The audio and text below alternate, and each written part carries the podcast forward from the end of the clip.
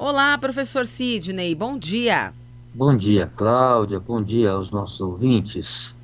Bom, professor, a gente já acompanha né, há vários dias a guerra entre a Rússia e a Ucrânia.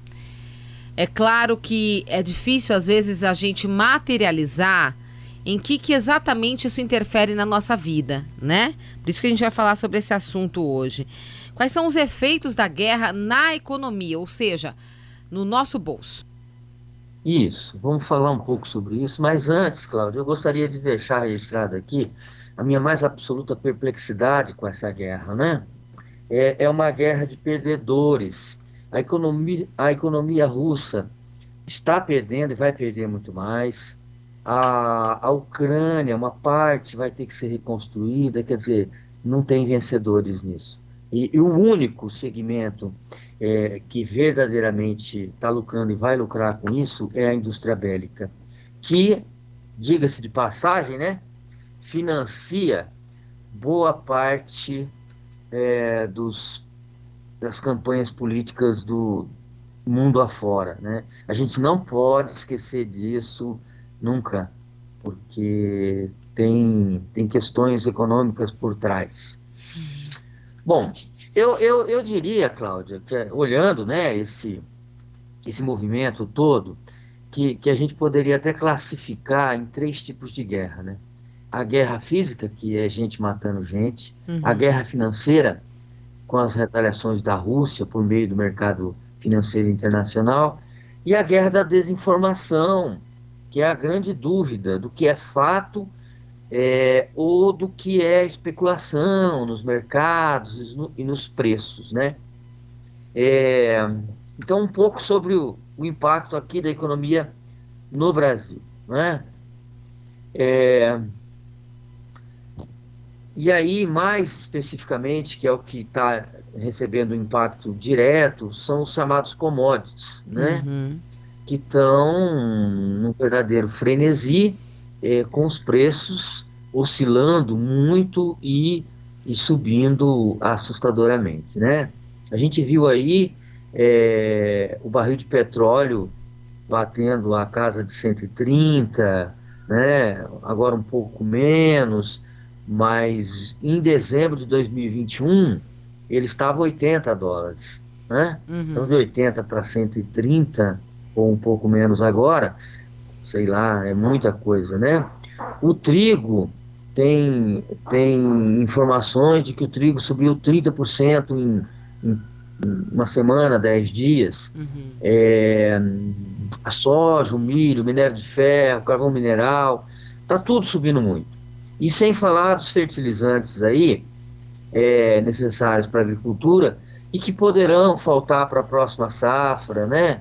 que se inicia em outubro. Tudo isso indica para alta, altas fora do padrão de mercado.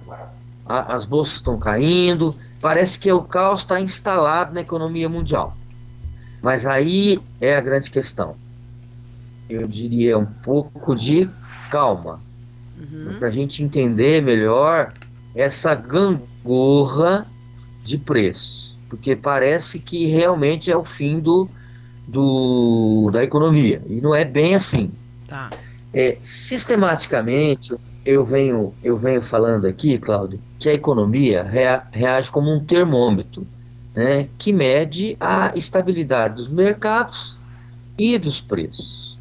Como agora, né, agora, nós vivemos a mais absoluta incerteza do que vai acontecer no dia de amanhã, então é razoável né, que os preços fiquem nessas oscilações grandes é, e que eles vão refletir, na verdade, o preço de amanhã.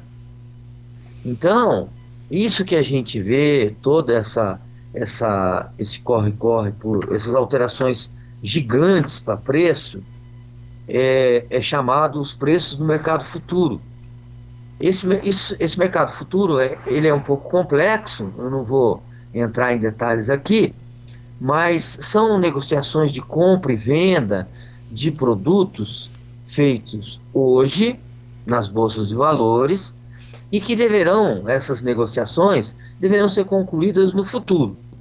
E esse futuro ele pode ser de curto, médio ou longo prazo.